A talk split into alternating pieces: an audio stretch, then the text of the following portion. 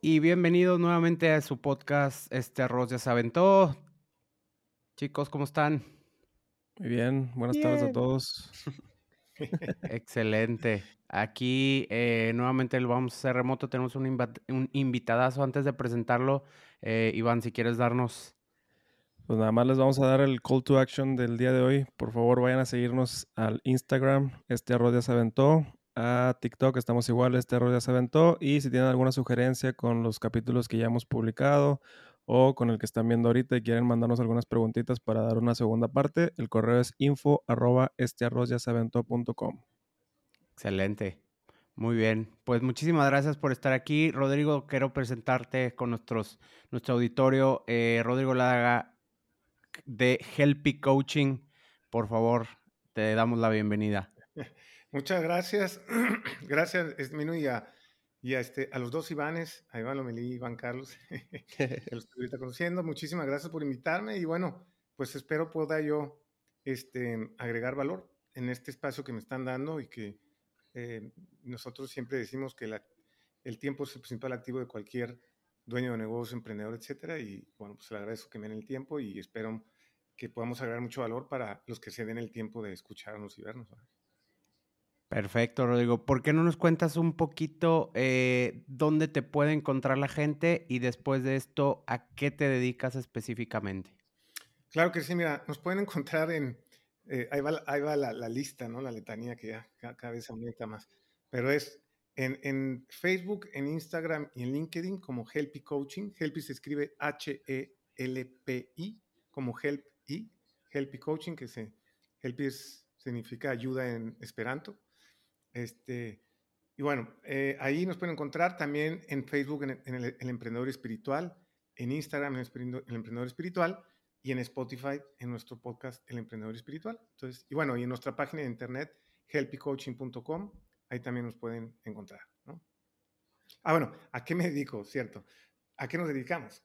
bueno, nosotros, eh, Helpy Coaching es una empresa que se dedica a dar coaching, asesoría de negocios para pequeñas y medianas empresas y simplemente les ayudamos a que se profesionalicen, que se estandaricen, para que la empresa no dependa todo el tiempo de ellos para operar, la puedan escalar con orden y rentabilidad y la empresa sea un vehículo para el desarrollo económico, profesional y espiritual de la persona. Y bueno, eso es a lo que nos dedicamos desde hace más de 12 años. Eh, empezamos trayendo metodologías ya probadas para pequeñas y medianas empresas Em, no, como dicen, decimos, ¿para qué inventar el hilo negro si seguramente alguien más ya lo había inventado? y en este caso el tema de los, del tema de negocios, pues ustedes saben que los americanos, los gringos son los que normalmente llevan la pauta. Entonces nos dimos la idea de buscar metodologías que fueran especializadas en pymes, en pequeñas y medianas empresas, y empezamos a traer. Eh, primero trajimos la metodología de IMIC de Michael Gerber, que es uno de los libros que todo dueño de negocio, emprendedor de cualquier nivel debería de leer, ¿no? El mito del emprendedor, uno de los 100 libros más importantes de negocios de los últimos 100 años, ha sido catalogado así. Eh, sale en los primeros 3, 4 lugares todos los años de, en todas las publicaciones, en las encuestas que hacen las publicaciones como Infant 100, como Entrepreneur, Wall Street Journal, The Economist, que hacen muchas encuestas a sus, a sus lectores o, o los que lo siguen y sobre muchas cosas y una de las preguntas que les hacen sobre libros, ¿qué libro de negocio le recomendaría un, dueño de pequeña y mediana empresa a otro? Y este ha salido en los últimos 20 años en los primeros tres lugares. Trajimos esa metodología hace 12 años a México y Latinoamérica y de ahí fuimos agregando más de otros autores como Mike Michalowicz, como este John Hash, como este, eh, y otros más. Tenemos ya más de siete metodologías en el programa y bueno, eso es lo que hacemos. Este, ayudamos a pequeñas y medianas empresas con estas metodologías y con el acompañamiento de, un coach, que es obviamente eh, de nuestro equipo que, que, nosotros capacitamos y entrenamos. Y, eso es lo que hacemos, eh, partiendo de la base de que más del 90% de toda la educación empresarial a la que tenemos acceso en el mundo es información y educación para empresas grandes, no es para empresas pequeñas. Si tú vas a cualquier universidad del mundo a estudiar lo que sea de negocios, te van a enseñar lo que están aplicando las empresas grandes, las multinacionales, las mejores prácticas en empresas grandes. Y, bueno, hay una diferencia abismal entre, entre, una empresa grande y una empresa pequeña, obviamente, en el contexto, en la etapa de desarrollo. Y, bueno, pues nosotros lo que hacemos es, eh, con herramientas que están especializadas al contexto y a la realidad de una pequeña empresa, de pequeña mediana, pues ayudarlos a que ordenen, a que se profesionalicen y que puedan realmente tener un negocio que agregue valor a todos, ¿no? A todos los que están involucrados. Entonces, a eso... A Fregoncísimo. Por ahí, Iván, querías, querías decir algo. Pues la pregunta del millón, ¿verdad? ¿Cómo, ¿Cuál es el paso que tenemos que dar o por dónde iniciamos para poder tener ese pequeño negocio exitoso o cómo nos damos cuenta nosotros de que nuestro negocio nos está consumiendo, ¿no? Para poder estandarizar procesos como bien, como bien dijiste, ¿no? Entonces, a nosotros, por ejemplo, en el caso de, de la comunidad audiovisual como tal. Nosotros creemos que, la, que nuestros negocios no pueden estar sin nosotros por todo el tema este, creativo, según nosotros, ¿verdad?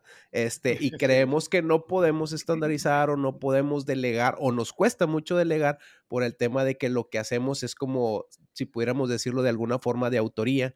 ¿Cómo pudiéramos nosotros este, iniciar este, este camino, por ejemplo, este, de la mano de tus herramientas? Mira, lo primero que me preguntas es, ¿qué es lo primero que deben hacer?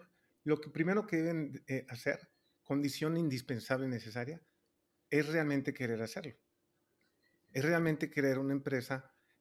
O sea, no es para todos. Y esto es bien importante entenderlo. Eh, el tener una empresa chica que solo dependa de mí y tenga dos, tres colaboradores o menos, y puede ser una forma y un estilo de vida muy válido y muy bueno. Eh, claro que tiene sus trade-offs como todos, pues va a depender siempre de ti la empresa, no te vas a poder despegar, tiene todo eso, eh, va a estar limitada en su crecimiento, no va a crecer más allá de lo que tú puedas atender, de lo que te dé tu tiempo para atender. El negocio depende de tu mano de obra directamente, es un autoempleo más que un negocio. Y entonces, la, primera, eh, la primera condición es que quieras realmente hacerlo, que realmente digas, sabes que yo quiero realmente crecer mi empresa, que no quiero que dependa de mí, que no, no quiero tener un autoempleo, que tener una empresa, y, quiero hacerlo y estoy dispuesto a buscar constantemente cómo lograrlo. Esa es condición necesaria. Nosotros, hay mucha estadística a nivel mundial, podemos buscar en Internet, pero y, nosotros se las podemos confirmar porque hemos ayudado a más de, no sé, 25 mil eh, dueños de negocio en más de, en más, en todo México, en más de 15 países de Latinoamérica, que los que marcan la diferencia son los que realmente quieren y los que le entran y los que andan buscando todo el tiempo una forma de mejorar su negocio. Es, es una sed de aprendizaje perpetuo, pero una sed también de, de actuar, de tomar acción. Eh, si yo, em, si ustedes van en los primeros días de enero a cualquier gimnasio del mundo, van a encontrar a muchas gentes que se inscribieron porque, real, porque quieren em, estar en forma, quieren estar saludables, ¿ok? No se sepan, pero el modelo de negocio de los, de los gimnasios es el 80-20. Viven del 80% que no van, ¿ok? Los gimnasios venden una cantidad de membresías que si toda la gente fuera, no cabrían en el gimnasio y no fuera negocio para el gimnasio. Ellos viven de los que no van, ¿ok? El día que alguien ponga un negocio que te va a multar por no ir y vas a ver que entonces va a ser muy disruptivo, pero quién sabe si va a ser, habría que ver cómo se regresa el negocio. Pero bueno, el punto es que todo está lleno en, en enero, se, llenan las listas de los gimnasios, termina yendo un 20% o menos. Entonces, todos quieren, si, si, si, tú le preguntas a la gente, oye, ¿te gustaría estar fit, te, te gustaría estar en forma y tener un buen cuerpo saludable? La gran mayoría te dice, claro que me gustaría. A huevo. claro, claro pero muy poquitos están dispuestos a hacer lo que se tiene que hacer. Porque la receta para estar saludable y estar en forma y tener un buen cuerpo, todos la sabemos, no es un secreto. Hay que hacer ejercicio, hay que comer bien. Period. Eso es. De manera sostenida. No una semana y luego lo dejo, luego una semana hago dieta y luego la dejo otro mes y medio. Pues así ojalá. Entonces, Aquí lo más importante que yo les diría, lo primero es que realmente tengas esa, esa convicción de hacerlo y tomar acción. Porque yo le diría a todas esas personas que van al gimnasio y que se inscriben una, una semana, dos cada año, que ya no lo hagan. Mejor acepten su principio de realidad. Y no soy, yo no soy de esos, yo no voy a no, no tengo la fuerza de voluntad, ni las ganas, ni el empuje. No lo voy a hacer y no tiene nada de malo. Y voy a estar bien como estoy, sin estar en forma, estar eh, con sobrepeso, lo que tú si mandes, y así voy a estar. Y voy a aceptarme como soy y no voy a estar haciéndome ahí ideas y fantasías. Y ya, me acepto y no ando ahí conflictuando. Ya no, ya no le des vueltas. No, no tiene nada de malo. O sea, el no ir, el no estar en feed, y no, por supuesto que no tiene nada de malo. Es otra forma de vivir. Y, y puedes vivir y, como quieras así. Pero si realmente quieres, entonces tienes que tener. Entonces el primer paso. Segundo paso. Entonces, ¿por dónde comenzar? Comienzas por donde más urgencia tienes. Nosotros, como les digo, que ayudamos a muchas pequeñas empresas, vemos primero dónde están los dolores más importantes. ¿Y qué te dicen, Rodrigo? Es que todo urge. ¿Eh? ¿Qué te dicen? Todo urge. Sí, pero tenemos que definir por dónde. o sea, en nuestro programa nosotros vamos por todas las áreas básicas de la empresa. Planeación estratégica para pequeñas y medianas empresas. Procesos y estandarización para pequeñas y medianas empresas. Eh, finanzas para pequeñas y medianas empresas. Eh, recursos humanos para pequeñas y medianas empresas. Nosotros llamamos capital humano marketing para pequeñas y medianas empresas, ventas para pequeñas y medianas empresas y responsabilidad social empresarial para pequeñas y medianas empresas, que esto es lo que me gustaría luego hablar más porque creo que eso ahorita es lo más importante. Pero bueno, vamos por todas las áreas, pero pues, ¿por dónde comenzamos? Pues por donde más ahorita tengas urgencia. Entonces, en el caso de ustedes, depende mucho de, de la empresa, pero si por ejemplo tú eh, quieres dar ese paso, realmente quieres, ¿no? Y no solo que te vas a inscribir a los dos al mes en el gimnasio de jardín, si realmente quieres, entonces, si estás teniendo, por ejemplo, ya cierto nivel de ingresos estables, es decir, las ventas ahorita no son tanto una urgencia, oye, me gustaría tener más, y claro, a todos, pero ya estás teniendo ingresos constantes, ya estás teniendo eso. Sí, por lo pronto sí, ok. Entonces, seguramente lo que más les interesaría es cómo empiezo a despegar medio de mi negocio. ¿Cómo empiezo yo a contratar a mi primera, mi segunda persona Ding, ding, ding, ding, ding, ding. Ah, no, empiezo a hacer eso. Y entonces empezamos por ahí. Oye, ¿vamos a contratar o ya tienes? ya tengo. Bueno, entonces empezamos por procesos. Te vamos a enseñar a documentar procesos, a implementar procesos de manera adecuada para que no dependa de ti. Oye, necesito ahora traer gente. Te vamos a enseñar a reclutar. Más del 85% de las pymes en el mundo no contratan bien. Son contrataciones fallidas. Esto es a nivel mundial. Una contratación fallida tiene un costo aproximado de 10 a 12 meses de sueldo. No estoy hablando del costo de la a mí. No estoy hablando del costo de la liquidación, que eso es lo de menos. El costo de que lo capacitaste, se te fue a la mera hora porque no era la persona adecuada, solo duró muy poquito, cometió un error con un cliente y el cliente ya no te vuelve a contratar. ¿Cuánto cuesta eso? Un dineral. Entonces, contratar a la persona adecuada y luego le vamos a, poner procesos este, para ayudarlo. Si tu empresa realmente donde estás batallando es en la parte de ventas y marketing, pues nos metemos primero con marketing y ventas y ya luego nos metemos con lo demás. Hay un área que nosotros siempre la tenemos ahí muy presente, que casi, casi decimos a, a, los clientes que la, la, abarquemos en cuanto más rápido podamos, que es la parte de finanzas, porque más del 85% de las pequeñas y medianas empresas a nivel mundial no entienden bien sus números y todo el tiempo están tomando decisiones que van en detrimento de la rentabilidad sin estar conscientes. Todo el tiempo. Nos ha tocado ver empresas que están literalmente quebradas desde hace años en flujo y no entienden por qué. Porque no entienden los números. Y ya cuando les enseñamos en la caña, ¿qué es posible? Pues ya para que ahora sí estás entendiendo tu realidad. No, pero es que, ¿qué es esto? ¿Cómo es que mi contador y mis financieros no? No, no. No puedes tú echarle la culpa a nadie. Tú eres responsable de tu empresa, tú tienes que aprender a entender los números en un contexto de una pequeña empresa. Si vas a estudiarte una maestría en finanzas una, o en la carrera vas a estudiar finanzas, te van a enseñar unas cosas muy fumadas que no te van a servir, la mayoría que no te van a servir para tu Yo, yo pensé que el podcast iba a estar divertido, ya estoy bien triste, Rodrigo. ya estoy llorando. Pero siempre hay una salida, siempre hay una opción, ¿no?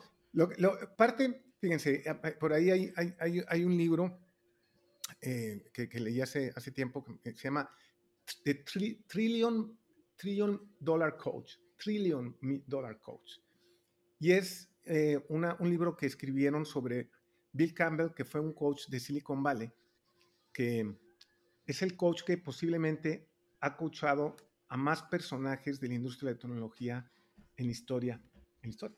más para que se den una idea, era el coach de Steve, Gates, de, de, de, de Steve Jobs durante 30 años.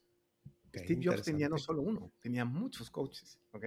Él estuvo durante 30 años con él, pero coacheó también a los de Google, a los de, a, a a los de Facebook, a todos los que se pueden imaginar.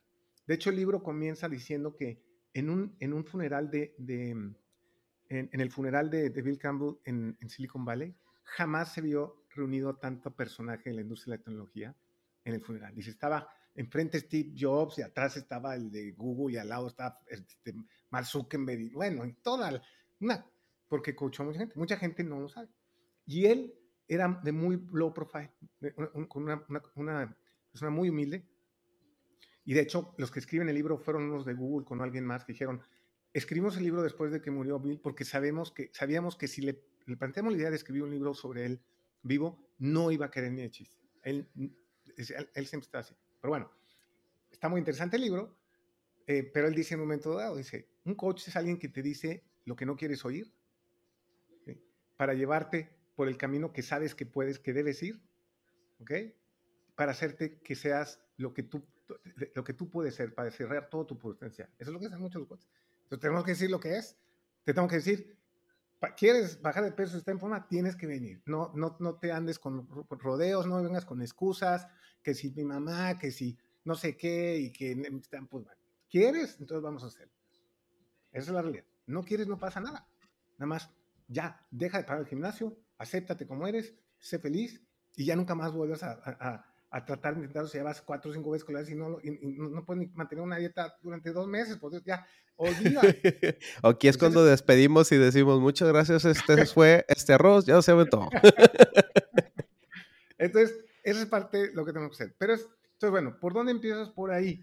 Ahora, ahorita que me comentaste esto, Iván, es- esto lo escuchamos muchísimo, lo de, oye, pues es que lo mío es arte, no se puede estandarizar. Todo es estandarizable. Pero no, no me, no me crean, observen, ¿no? Yo les diría a ustedes, los grandes despachos de fotografía del mundo, de Nueva York y eso, dependen todavía del que, los, del que que tienen a 300 colaboradores, que tienen a 50 fotógrafos, dependen del, del que fundó el despacho para andar eh, tomando en todas las locaciones todos los trabajos que tiene. Pues claro que no. Todas las fechas de, de empresas de producción y publicidad que, que trabajan en, en multinacionales y que generan un trabajo consistente de la misma calidad constante, pues ¿cómo le hacen? Estandarizan su proceso. Cirque du Soleil, es una de las materias que me encanta. Cirque du Soleil, un espectáculo, ¿no? Artístico, 100%.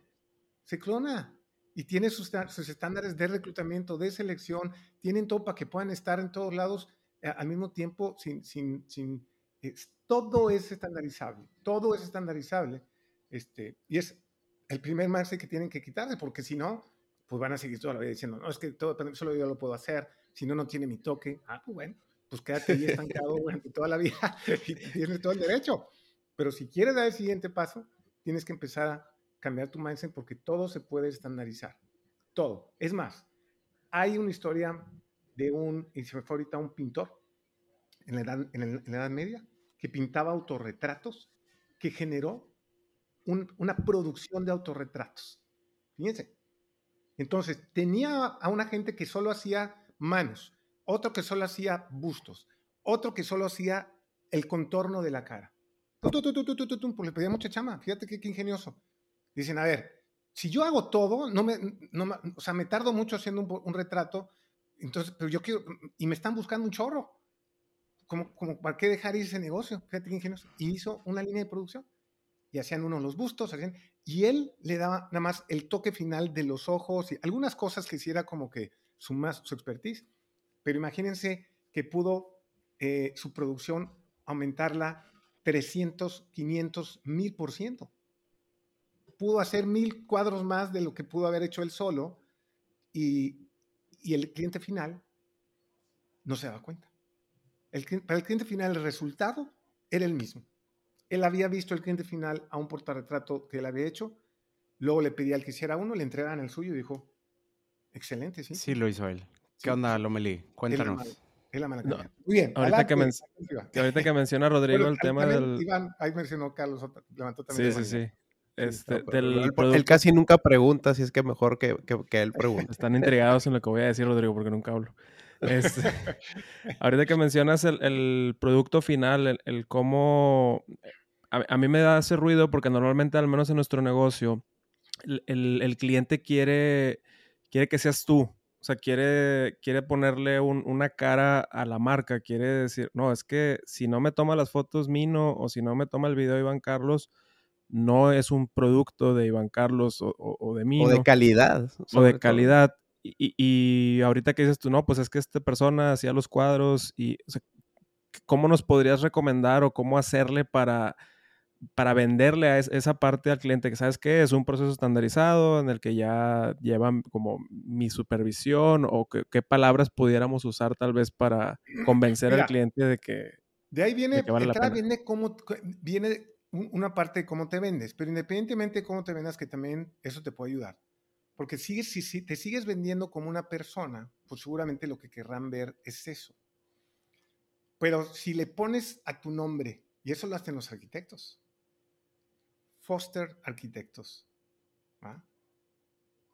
Foster Arquitectos. Oye, oye, Rodrigo, pero si no tienes un apellido acá chingón o que se que, que rife, como Carlos Arquitectos no se escucha chido, entonces Carlos Fotógrafos. Fotógrafos Carlos. Charlie Fotografía. Charlie Film. ¿Cuál es, tu, segundo apellido? Este, Alanis. Carlos Alanis Fotógrafos. ya con eso, ya lo hiciste. Entonces, ¿qué haces? Se escucha chingón el Foster. Y dije, ah, sí, sí, sí, sí, sí, jala. Pero es lo mismo. O Pedro Arquitectos, o Ramírez Arquitectos, lo que sea. ¿Sí me explico? Eh, Foster Arquitectos, eh, by the way, según yo tengo ahorita más o menos 2.000 colaboradores. 2.000 colaboradores hacen proyectos en todo el mundo todo el tiempo. ¿Y ustedes creen que el señor Foster está, oye, a ver, tráeme para que revisen los planos, a ver, chécame, a ver. No, hombre, pues. La plaza comercial de aquí de. no le va a dar la vida, nunca. Ya tienen procesos y estandarizan, y entonces, pero es la marca Foster.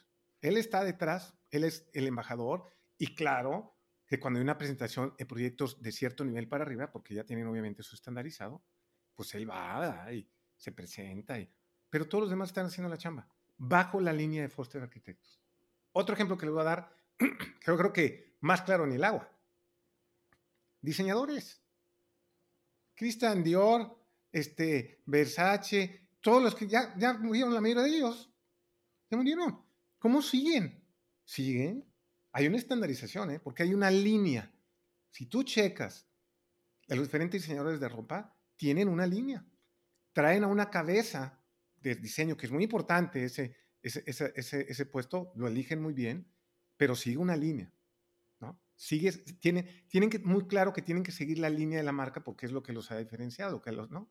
Entonces, todo se puede. Entonces, pueden empezar por eso, poniéndole fotógrafos, tal fotógrafo. Y entonces venden la, venden la empresa y ya no te vendes tú. Y entonces vas educando al cliente. Porque yo te puedo asegurar algo, te lo puedo asegurar. Si tú educas al cliente y les dices que es una empresa que tienen estandarizado todos los procesos, que tienes un equipo de fotógrafos perfectamente profesionalizado, supervisado, contratado y entrenado por ti, que no vas a mentir en nada de eso, ¿no? Este, que no tienen por qué preocuparse, que tienen la calidad de Lomelí Arquitectos, de Lomelí, perdón, fotógrafos, ¿no? Tienen la calidad. Si la persona, tú mandas a tu, a tu fotógrafo ¿Qué lo capacitaste, lo reclutaste para que diera el mismo servicio, ¿ok? Y el cliente al final obtiene el mismo resultado, no le va a importar quién haya ido. En realidad no le importa quién haya ido, mientras el resultado sea igual de consistente. Mientras la expectativa que generaste del cliente, porque si tú pones en tu página de internet de los mini fotógrafos unas fotos aquí increíbles y le entregas otra calidad al que te, pues entonces vas a decir, espérame, aquí, aquí ya no me dieron esto, ya me dieron esto ya no me cuadra. Gato por liebre. Pero si la consistencia y la calidad es la misma, entonces puede ser. Entonces, fíjense, le di ahorita algunos ejemplos, pero en todas las industrias, todos están, todo se ha hecho, todo por Dios, las, las, las, las de este, los despachos arquitectos, las empresas de publicidad, las empresas de, de este, bueno, los diseñadores, todo, este, los espectáculos, es, hasta la, hasta el, por ejemplo, no sé, un, un, un Disney, esa experiencia. ¿Cómo replican esa experiencia? Bueno, pues hay estándares y procesos increíblemente establecidos para que toda la experiencia, desde que llegan y cómo la saludan, el caso de Starbucks también me gusta mucho porque si ustedes han ido a Starbucks aquí en cualquier parte de México, fuera de México, y, piensen, piensen, piensen la próxima vez que vayan a, a un Starbucks. Todos los que atienden tienen un perfil. Todos son cool, buena onda, a donde vayas, ¿eh? No es el que te atiende en, el, en, una tienda de conveniencia, ¿verdad? No, no, no. Es, es alguien que te atiende con cierto perfil. Tienen un proceso de selección y de, y de capacitación. Comenta mucho la gente de Starbucks que de entrada, y lo pone muy claro, dice, mira, la, gente que tiene que tener un perfil, nuestra gente que va a tener ahí. Y una de las cosas que tienen que sonreír de manera muy natural. Oye, ¿podríamos enseñar a reír, a sonreír a la gente? Sí, sí podríamos enseñarles, pero nos, vamos, nos tardaría muchísimo tiempo. Entonces, de entrada, si no trae eso, ya no pasa el primer filtro de nuestro sistema de reclutamiento y selección, de nuestro proceso de reclutamiento y selección. Si pasan ya esos primeros, dicen, lo demás es lo de menos, porque nosotros le vamos a enseñar todo. Cuando Howard Schultz estaba haciendo, estaba desarrollando eh, este, Starbucks, mucha gente no sabe, pero se tardó 20 años en tener 100 sucursales. 20 ¿eh? años afinando su modelo, hablando de persistencia, consistencia, constancia. ¿va? 20 años afinando. Y estamos hablando que pues Starbucks, pues no es, no, hacen cuentas para ir a la luna, o sea, es una cafetería que da café y pancillos, y, o sea, bueno, 20 años afinando todo, todo su proceso, su sistema a partir del año 20 viene el, despegue exponencial, pero todo lo definió muy bien. Y entonces cuando él, él saca este concepto del barista, que es en teoría el, nombre del puesto del que te atiende, el barista, lo sacó de Italia, porque fue a Italia una vez y fue a un bar, que son las cafeterías, que también sirven alcohol. Entonces la tenía el barista y esa experiencia en que le platicaba y le recomendaba, dijo, wow, esto yo quiero. Y cuando preguntó, oye, ¿cómo cuánto tiempo tarda en tener un barista esta, este, este, nivel de, ¿no? Entre 10 y 15 años. Imagínate. Dije, no, no, no, no, yo necesito, yo quiero hacer miles de, de Starbucks, no, no, me va a alcanzar el tiempo. Y a través de, de, años y años y años fueron afinando su proceso. Yo te, te preparan un barista bastante profesional en dos meses o menos. Dice, no me importa que nunca hayas tomado café, ¿eh? yo te voy a enseñar. Yo te voy a enseñar a que alguien, a que cuando alguien te pregunte, le puedes dar una recomendación bastante buena y tú puedes tener incluso una conversación para el que te pregunte. Casi nadie pregunta, pues lo tienen preparado porque es el concepto del barista. Pero tú nomás tienes que sonreír bonito. Y aprenderte el saludo. Dicen que se queja mucho la gente en la capacitación de, de Starbucks porque los hacen repetir el saludo más de 500 veces. ¿Creen que, son, ¿Creen que somos idiotas? No, no, para nada. Lo único que queremos asegurarnos es que cuando saludes, lo hagas de manera automática. Y no pienses en cómo es el saludo porque te me trabas. Y así ya no es la experiencia. La experiencia es natural, pero todos saludan igual. órale, a practicar, a practicar, y a practicar, y a practicar.